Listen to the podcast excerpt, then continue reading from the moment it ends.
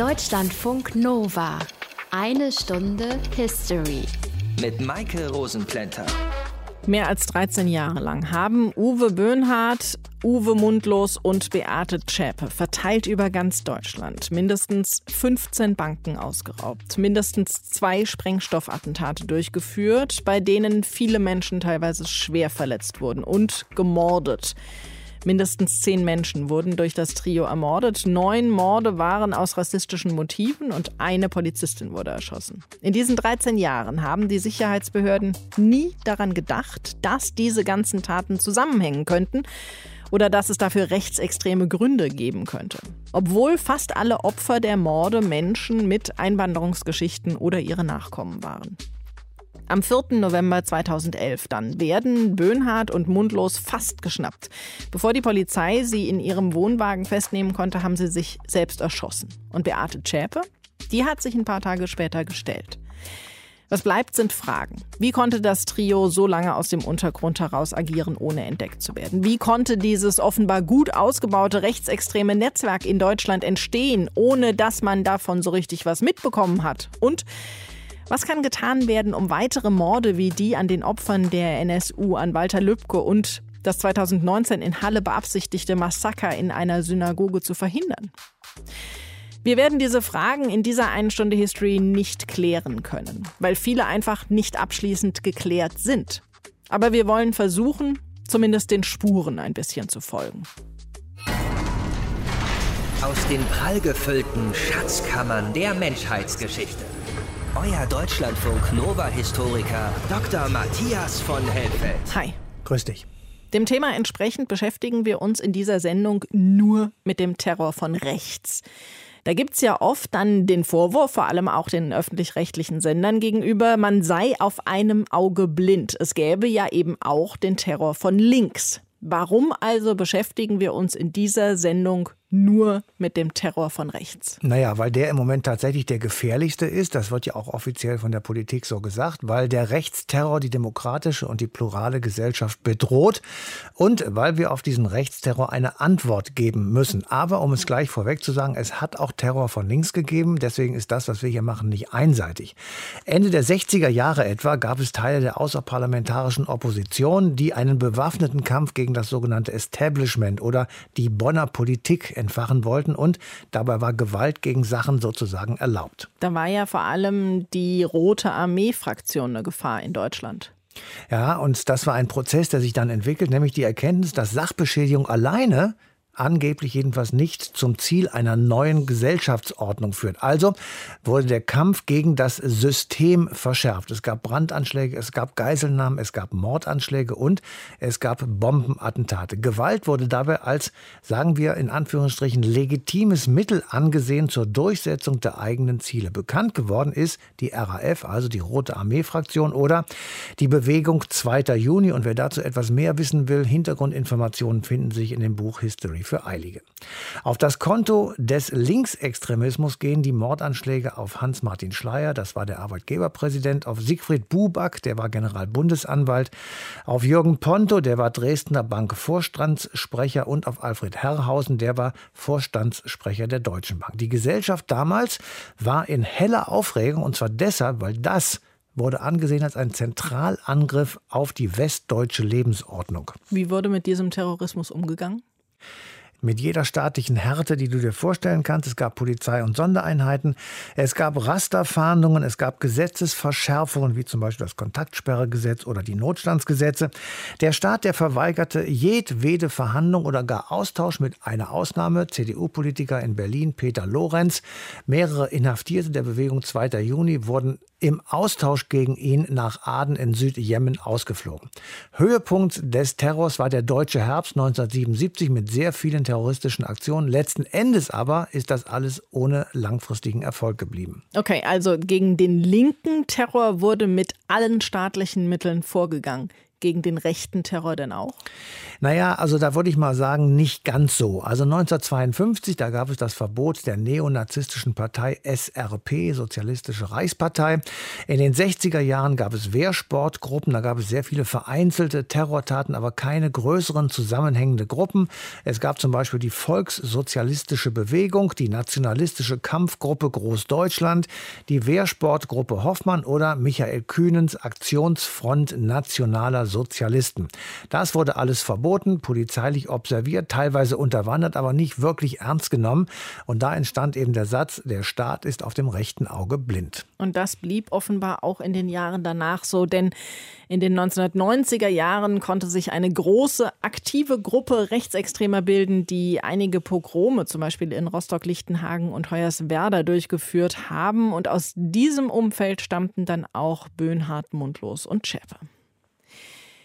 Am 4. November 2011 nähern sich Polizisten einem Wohnwagen in Eisenach, in dem sie zwei Bankräuber vermuten. Der Wohnwagen fängt an zu brennen, es fallen zwei Schüsse, die mutmaßlichen Täter haben offenbar erst ein Feuer gelegt und sich dann selbst umgebracht. Bei den Ermittlungen danach kommt raus, diese Männer waren nicht nur Bankräuber, sie waren Mörder, die jahrelang unerkannt in Freiheit leben konnten. Wiebke Lehnhoff aus dem History Team über zwei tote Rechtsterroristen und ihre Morde.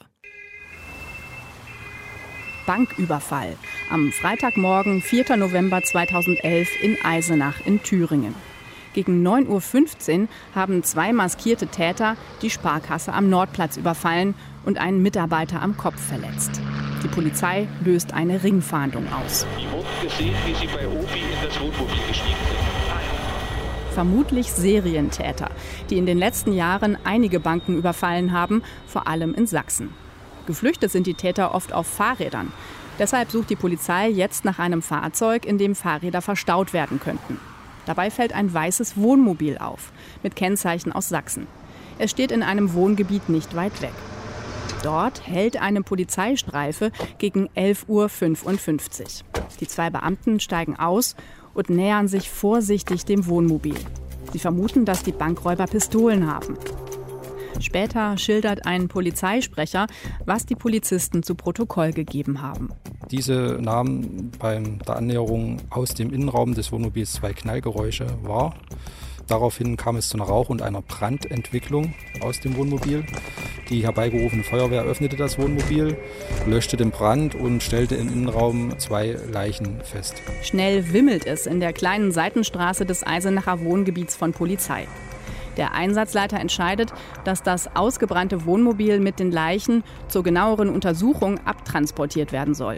Dafür wird das Wohnmobil am Nachmittag auf einen Abschleppwagen verladen einer von vielen späteren Kritikpunkten. Etwa zur selben Zeit, gegen 15 Uhr, explodiert im sächsischen Zwickau eine Wohnung. Ein Zusammenhang wird erst später klar. Die Öffentlichkeit erfährt erstmal wenig. Am nächsten Tag, dem 5. November, berichtet MDR1 Radio Thüringen. Die Informationen tröpfeln spärlich aus ermittlungstaktischen Gründen, wie es immer wieder heißt. Zumindest hat der Polizeisprecher bestätigt, die Toten im Wohnmobil sind zwei Männer. Und, das ist die interessanteste Neuigkeit, die auch den Zusammenhang mit dem Bankraub nahelegt, es sind mehrere Schusswaffen in dem Wohnmobil gefunden worden. Zwei dieser Waffen sind Polizeidienstwaffen, offenbar erbeutet beim tödlichen Anschlag auf eine Polizistin und auf ihren Kollegen in Heilbronn im Jahr 2007. Das erklärt das Landeskriminalamt am 7. November. Außerdem wird klar, dass auch die Explosion in Zwickau damit zusammenhängt. Denn dort werden im Schutt die Tatwaffen des Heilbronner Anschlags gefunden. Die Politikerin Kerstin Köditz erinnert sich. Dann ging es eigentlich Tag für Tag, dass was Neues dazugekommen ist. Es wurde dann im Brandschutz in Zwickau was gefunden. Dann tauchten doch die, diese DVDs auf mit Pink Panther, wo dann sozusagen die Morde auch gestanden wurden. Es werden noch mehr Tatwaffen gefunden, nämlich die einer deutschlandweiten Mordserie zwischen den Jahren 2000 und 2006. Dabei wurden neun Männer getötet, von denen acht türkeistämmig waren und einer aus Griechenland. In den Medien war die Mordserie entmenschlichend als Dönermorde bezeichnet worden. Ermittler hatten das Motiv fast nur in stereotyper Ausländerkriminalität gesucht. Aber jetzt taucht ein Bekennervideo auf. Darin erklärt eine offensichtlich rechtsextreme Gruppe namens Nationalsozialistischer Untergrund, kurz NSU, dass die Morde auf ihr Konto gehen. Das Video ist zusammengeschnitten aus Aufnahmen rund um die Morde, rechten Texten und Sequenzen der Zeichentrickserie Der rosarote Panther. Und Paul beschließt in diesem Augenblick, ich hol die gute alte Zeit zurück. Am 8. November stellt sich eine Frau der Polizei. Sie heißt Beate Zschäpe und soll mit den beiden toten Männern, namens Uwe Mundlos und Uwe Böhnhardt, den rechtsextremen NSU gebildet haben. Nachdem die Männer sich im Wohnmobil wohl selbst getötet haben, wollte Zschäpe offenbar Beweise vernichten und hat deshalb die gemeinsame Wohnung in Zwickau angezündet. Jetzt zieht die Bundesanwaltschaft die Ermittlungen an sich wegen des Verdachts auf Mitgliedschaft in einer terroristischen Vereinigung. Bundeskanzlerin Angela Merkel sagt über den NSU, wir müssen eine Debatte über Extremismus jeder Art führen. In diesem Fall ist es eindeutig Rechtsextremismus. Es darf nicht passieren, dass unentdeckt solche Taten verübt werden können. Aber waren sie wirklich so unentdeckt? Fast täglich kommen Ende 2011 neue Infos raus, die ein immer größeres Ausmaß der Taten enthüllen und möglicher Netzwerke. Danach zeigt sich in verschiedenen Untersuchungsausschüssen und Prozessen, dass das NSU-Trio schon 1998 hätte geschnappt werden können, bevor es in den Untergrund ging und mit der Mordserie begann. Wiebke Lehnhoff war das über die Täter des nationalsozialistischen Untergrunds. Wir klären gleich mal, woher dieser Rechtsterrorismus überhaupt kommt. Nazi-Deutschland unter Adolf Hitler, das war ja der Inbegriff des rechten Terrors. Mit einer total verqueren Ideologie, die eine, wie die Nazis es nannten, Rasse über alle anderen gestellt hat, wegen der Millionen Menschen ermordet wurden und die für Jahre Angst und Schrecken nach Europa gebracht hat. Aber natürlich wurde Adolf Hitler nicht geboren und hat gesagt, so, ich erfinde mal den Rechtsradikalismus. Und natürlich musste es auch schon vorher solche Gedanken in der deutschen Gesellschaft gegeben haben. Sonst hätten die Nazis ja nicht so viele Erfolge haben können. Wann also, Matthias, hat es die ersten terroristischen Anschläge und Mordaktionen von rechts gegeben? Das war tatsächlich in der Weimarer Republik, also ab 1919 vor dem Dritten Reich der Nationalsozialisten. Nationalsozialisten. Auslöser dieser Taten war die politische Situation nach dem verlorenen Ersten Weltkrieg. Es gab jede Menge unzufriedene Soldaten, die der Meinung waren, im Felde unbesiegt zurückgekehrt zu sein. Es gab nur noch eine sehr kleine Armee, deswegen gingen sehr viele Soldaten in die Freikorps. Dann wurde erzählt und vertraglich festgelegt, dass Deutschland alleine schuld gewesen sei am Ersten Weltkrieg und es mussten sehr viele Gebiete abgetreten werden. Das werden wir gleich noch ein bisschen näher erläutern, aber das waren jedenfalls die Gründe, warum es in der Weimarer Republik sehr viel Terror von rechts gegeben hat. Aber die ideologischen Grundlagen für derartiges Denken und Tun, die gibt es schon sehr viel länger. Ende des 19. Jahrhunderts, da tauchen großdeutsche oder alldeutsche Fantasien auf. Da werden militante Nationalisten groß. Da gibt es einen Chauvinismus gegenüber den europäischen Nachbarn. Und all das könnte man anführen, wenn man nach den Vätern des rechtsextremen Terrors in der Weimarer Republik sucht. Gibt es denn einen Bezug zwischen diesen Anfängen und dem Rechtsterror von heute? Naja, also einen direkten natürlich natürlich nicht, aber die menschenverachtende Ideologie dahinter, da gibt es schon sehr viele Bezüge, denn damals wie heute heißt es, die Menschen sind nicht gleichwertig. Jede Ethnie gehört dorthin, wo sie hingehört, also Afrika den Afrikanern und Deutschland den Deutschen. Das klingt so, als wenn alle Menschen das gleiche Recht auf eine Heimat hätten. Das meint aber, Afrikaner aus Deutschland rauszuschmeißen, weil ihnen ja schon Afrika gehört.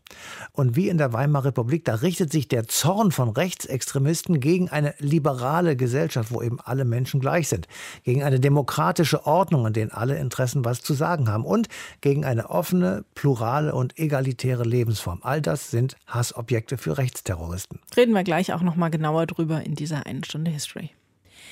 Und zwar reden wir darüber mit Florian Huber. Er hat das Buch Die Rache der Verlierer, die Erfindung des Rechtsterrors in Deutschland geschrieben. Und er sagt, die Weimarer Republik, also von 1918 bis 1933, genau die Zeit zwischen den beiden Weltkriegen, die war wichtig dafür. Hallo, Herr Huber. Grüß Sie, Frau Rosenplenter. Warum ist der Rechtsterrorismus ausgerechnet in der Weimarer Republik entstanden? Ja, es gab bis zur Weimarer Republik in Deutschland praktisch keinen Rechtsterror. Wir reden da äh, von einem politischen Mord innerhalb von 100 Jahren und das ändert sich schlagartig mit dem Beginn der Weimarer Republik. Hier haben wir praktisch jeden dritten oder vierten Tag einen Mord, also mehr als 400 innerhalb von vier Jahren. Wow. Also eine Explosion der politischen Gewalt praktisch über Nacht.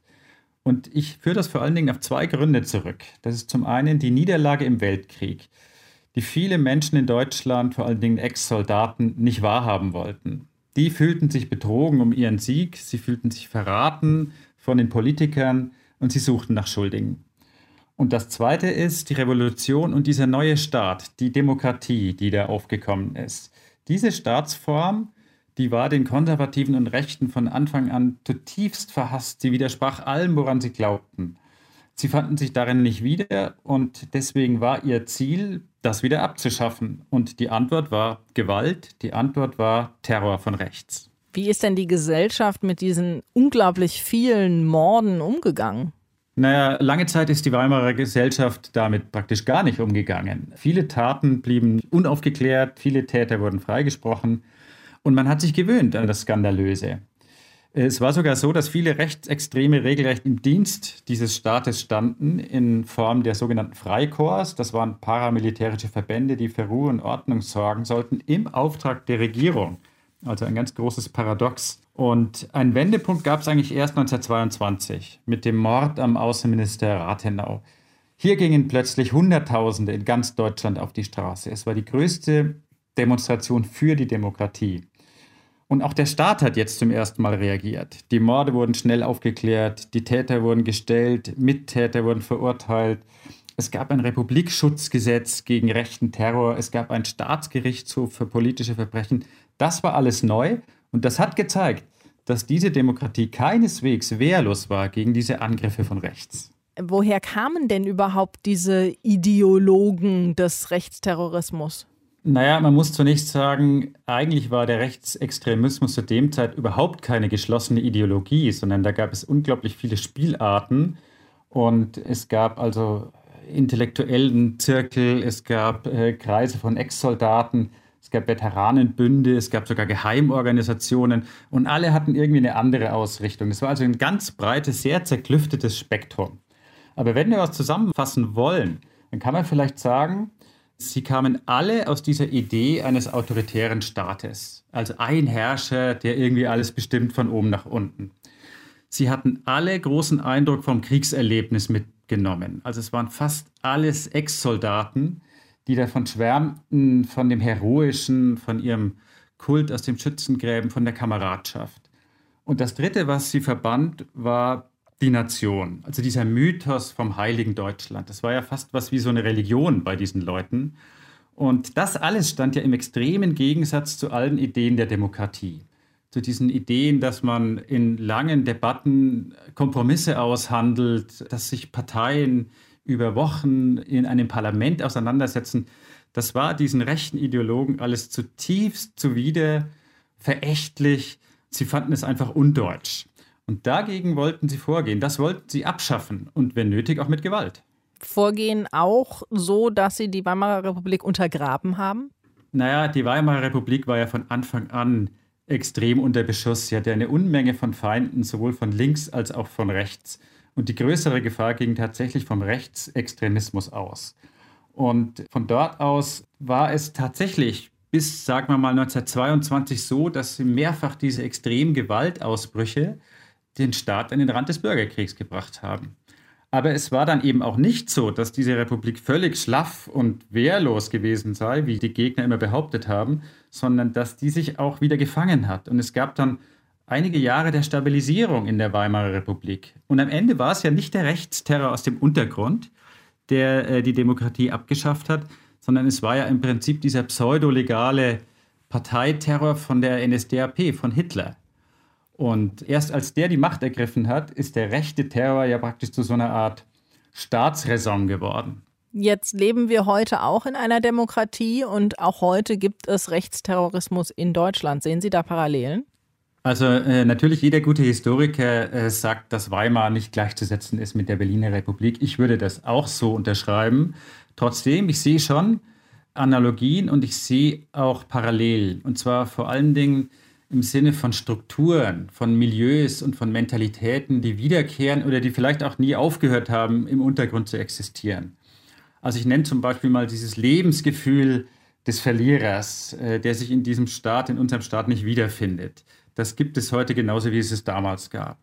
Dann dieses ausgesprochene Feindbild der Demokratie, dass man den Parlamentarismus so verachtet und die Politiker, die da in einer Quatschbude sitzen. Auch das erkennen wir wieder.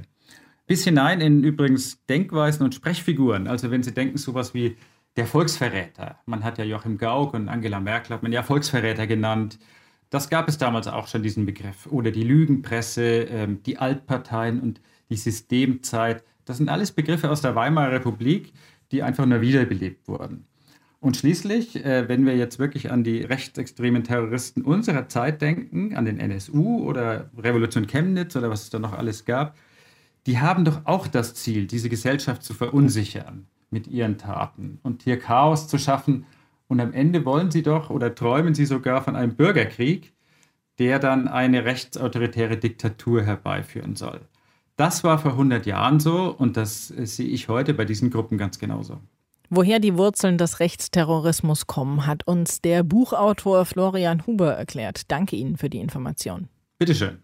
Warum der Rechtsterrorismus ausgerechnet in der Weimarer Republik seinen Anfang fand, das wissen wir jetzt. Aber wir sprechen ja in dieser einen Stunde History über Taten, die in der Bundesrepublik passiert sind. Also einem Staat, der gegründet wurde, nachdem das größte rechtsterroristische Regime überhaupt existiert hatte. Tanjev Schulz hat ein Buch geschrieben über den NSU, über den Terror von rechts und das Versagen des Staates. Hallo, Herr Schulz.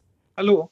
Warum wurde der Terror von rechts denn jahrzehntelang kleingeredet und geradezu systematisch unterschätzt? Es fiel ja der Bundesrepublik sehr schwer, bereits den historischen Nationalsozialismus nicht zu verdrängen und ordentlich aufzuarbeiten und eine entsprechende Erinnerungskultur zu etablieren. Das hat ja lange gedauert und war ein schmerzvoller Prozess, bis wir da sind, wo wir heute stehen.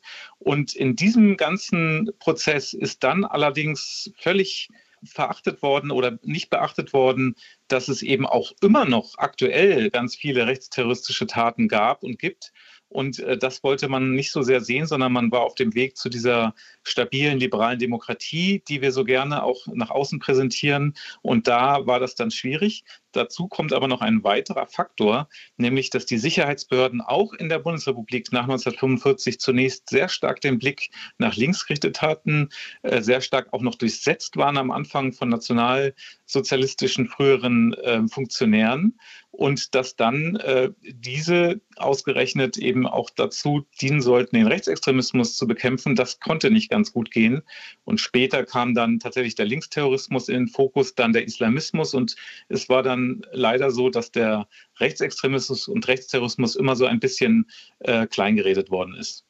In der Weimarer Republik haben wir gerade gehört, hat sich der Rechtsterrorismus ja so ein bisschen reingeschlichen, in Anführungszeichen, weil eben tagtäglich immer wieder irgendwelche rechten Taten geschahen und die Menschen sich einfach irgendwie dran gewöhnt haben. Hat diese Bagatellisierung von alltäglicher Gewalt auch in den 1990er Jahren und danach dazu geführt, dass sich der Rechtsterror so entwickeln konnte? Ich fürchte schon. Es gab natürlich immer mal wieder entsetzliche Vorfälle, die auch bundesweit für große Schlagzeilen gesorgt haben und auch für Demonstrationen. Also man denke an diese äh, Zeiten mit Hoyerswerda und Rostock, die Anschläge in Mölln. Aber es gibt eben diesen tatsächlich diesen Alltagsterror, diese ständige Gewalt und das wurde dann immer so ein bisschen auch verharmlost nach dem Motto, da sind so ein paar betrunkene Scanhits und die, die rasten halt irgendwann mal aus. Und das hat äh, vielleicht auch zu einer Ermutigung geführt in der rechtsextremen Szene, äh, dass doch nicht konsequent dagegen vorgegangen worden ist und das Problem weiterhin unterschätzt worden ist. Aber es gibt ja doch Initiativen, die etwas tun wollen gegen rechts. Gibt es für die genug Unterstützung? Insgesamt bisher meines Erachtens zu wenig. Es war jahrzehntelang ein Problem, dass auch entsprechende Förderung immer wieder nur projektförmig lief und dann wieder sehr schnell beendet worden ist, entsprechend auch die Stellen dort äh, sehr prekär waren. Jetzt sollte eigentlich in der vergangenen Legislaturperiode ein sogenanntes Demokratiefördergesetz kommen, um das so ein bisschen auf äh, solidere Füße zu stellen. Das hat aber dann nicht funktioniert. Äh, da gab es viele Querelen. Nun muss das die neue Bundesregierung richten. Das wäre sehr wichtig. Gleichzeitig muss man aber auch, glaube ich, dabei aufpassen, dass es nicht nur gut gemeint sein darf, sondern man muss solche äh, Förderinitiativen für die Demokratie dann auch ordentlich evaluieren und schauen, was funktioniert wirklich. Sie haben eben gesagt, dass Behörden und Polizei zur Gründung der Bundesrepublik durchsetzt waren von ehemaligen Nazis. Das hat sich ja sicherlich ein bisschen verändert, aber es gibt ja bis heute rassistische Haltungen in staatlichen Behörden, bei der Polizei und der Bundeswehr. Das hat sich ja in den letzten Jahren oft genug gezeigt. Welche Wirkung hat das denn auf den Rest der Gesellschaft? Wir wissen ja leider gar nicht, wie verbreitet das ist. Wir haben nur gesehen in den vergangenen Monaten und Jahren, dass das wirklich nicht nur Einzelfälle sein können. Das gab eine lange Kette von solchen Vorfällen in den Sicherheitsbehörden, von rechtsextremen Umtrieben oder so Art Kumpaneien. Und wenn das eben in der Öffentlichkeit dann auch zur Sprache kommt, was natürlich notwendig ist, dann fühlen sich sicherlich viele Menschen, die betroffen sind, auch von rechtsextremer Gewalt, sehr unsicher im Umgang etwa mit der Polizei, zeigen möglicherweise auch Taten nicht an, sind eingeschüchtert und es passiert eben genau das, was nicht passieren darf, dass sie das Vertrauen in den Staat und in das Gewaltmonopol verlieren. Welche Rückschlüsse muss denn die Gesellschaft aus dem Fall NSU ziehen? Ja, sie sollte auf jeden Fall die Lehre daraus ziehen, dass genau das nicht passieren darf, dass die Menschen den Staat nicht mehr als Schutz für sich begreifen. Und das ist leider in Teilen der Bevölkerung passiert, dass man sich alleingelassen fühlte. Das heißt, der Rückschluss muss sein, dass dem Betroffenen wirklich viel besser noch zur Seite gesprungen wird, dass man auch die Sicherheitsapparate entsprechend ausrichtet und der Tatsache des Rechtsextremismus und Rassismus tatsächlich ins Auge sieht. Das heißt, das ist das, was der Staat im Grunde jetzt unbedingt tun muss? Nun, ich denke, so eine äh, Generalrevision, wie es jetzt auch SPD, Grüne und FDP in einem ersten Papier versprochen haben, eine Generalrevision, so haben sie es genannt, der Sicherheitsarchitektur, die tut jetzt tatsächlich Not. Da ist nach dem Aufdecken des NSU noch immer zu wenig passiert. Wir haben auch leider feststellen müssen, dass es eben auch am Personal teilweise schon hapert, dass zum Beispiel in den Jahren, in denen Herr Maaßen das Bundesamt für Verfassungsschutz geleitet hat, das waren verlorene Jahre im Grunde. Man muss die Behörden wirklich ganz äh, stark durchleuchten und sich überlegen, wie man andererseits aber auch auf dem Bereich der Bildungspolitik und in der Bildung, auch in der Erinnerungskultur eben äh, dieser leider traurigen Geschichte des Trauer von Rechts auch in der Bundesrepublik gerecht wird sagt Tanjev Schulz. Er ist Professor für Journalistik an der Uni in Mainz und hat ein Buch geschrieben über den NSU. Danke Ihnen für die Infos. Vielen Dank.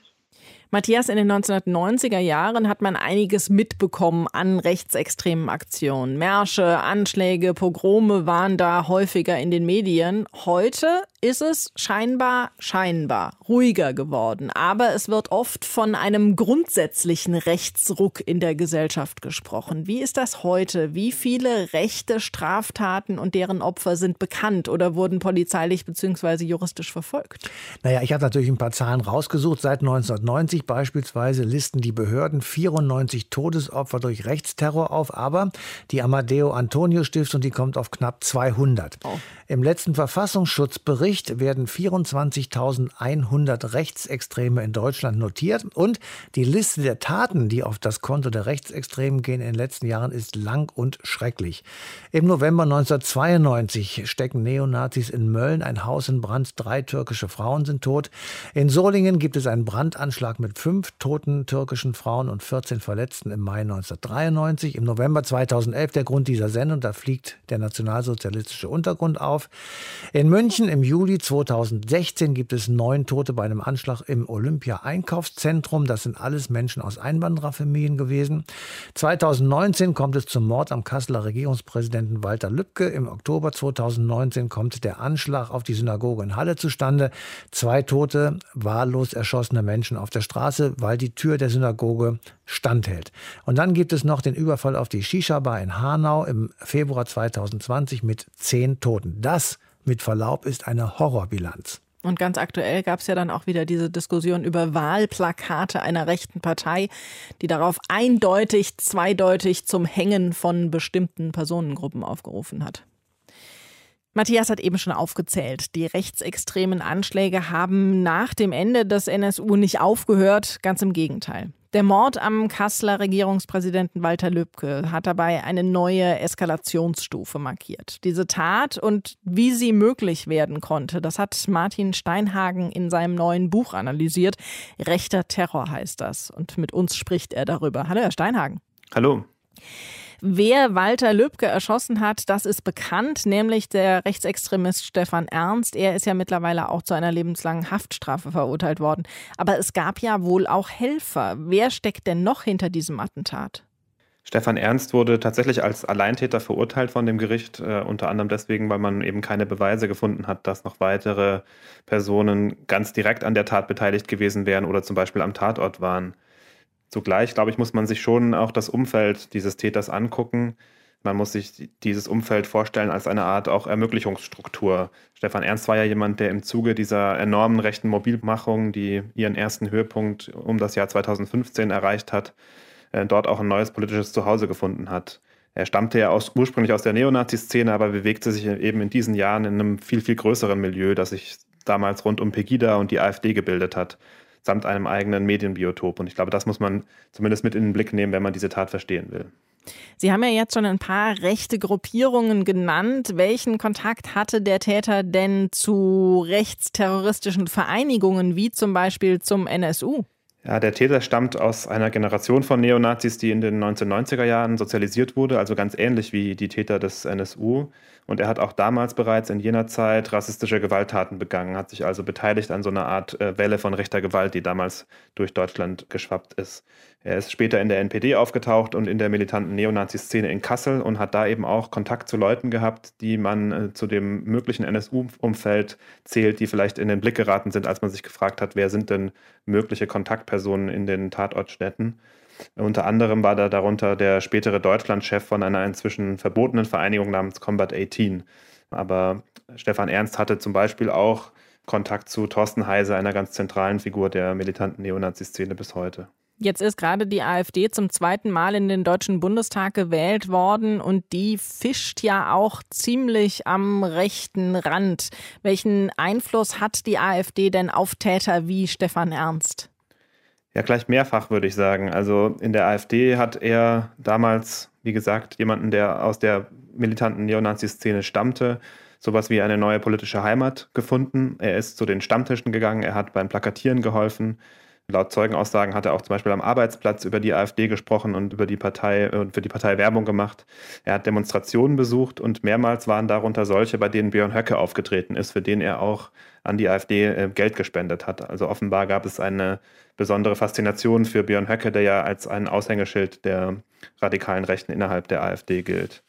Und er ist dort im Kontext der AfD offenbar nicht negativ aufgefallen. Auch das äh, zeigen Aussagen von Zeugen, die ich für das äh, Buch ausgewertet habe. Und er ist auch nicht der Einzige aus der Kasseler Neonazi-Szene, der dort inzwischen auftaucht.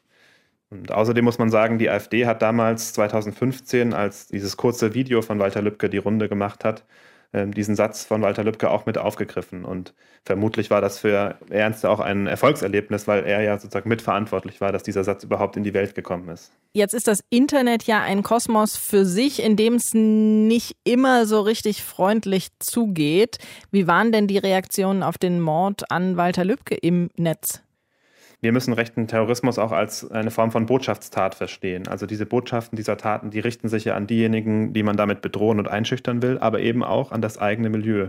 Und dort wird diese Botschaft oft sehr mühelos verstanden. Das zeigt auch der Mord an Walter Lübcke. Denn noch bevor es überhaupt klar war, wer genau dahinter steht, hat man äh, online zahlreiche Reaktionen finden können, die diese Tat glorifiziert haben, die sich darüber gefreut haben, die Häme gezeigt haben und zwar in genau jenem Umfeld und in genau dem Milieu, wo ein paar Jahre zuvor der große Hassmob gegen Walter Lübcke getobt ist, als er da eben zur Projektionsfläche wurde für den vermeintlichen Volksverräter in Anführungszeichen. Man hat dann online äh, Kommentare lesen können, ich trinke auf ihn, jetzt ist er tot und ähnliches. Es gab auch nochmal neue Hass-E-Mails an das Regierungspräsidium, also seinen Amtssitz. Und in dem Zuge sind auch Ermittlungsverfahren eingeleitet worden, also wegen Aufforderung und Billigung von Straftaten, Volksverhetzung, Verunglimpfen des Andenkens Verstorbener und ähnlichem. Aber man findet auch etliche dieser Kommentare bis heute. Und sie zeigen auch, dass dieser enorme Hass, der ja dort im Netz ohnehin schon gegen Walter Lübcke getobt hat, eine Zeit lang, dass der sogar seinen Mord überlebt hat und dass dann selbst nachdem diese Tat passiert ist, die Leute, die Teil dieser kollektiven Gewaltfantasien vor der Tat waren, sich darüber gefreut haben, dass es jetzt Realität geworden ist.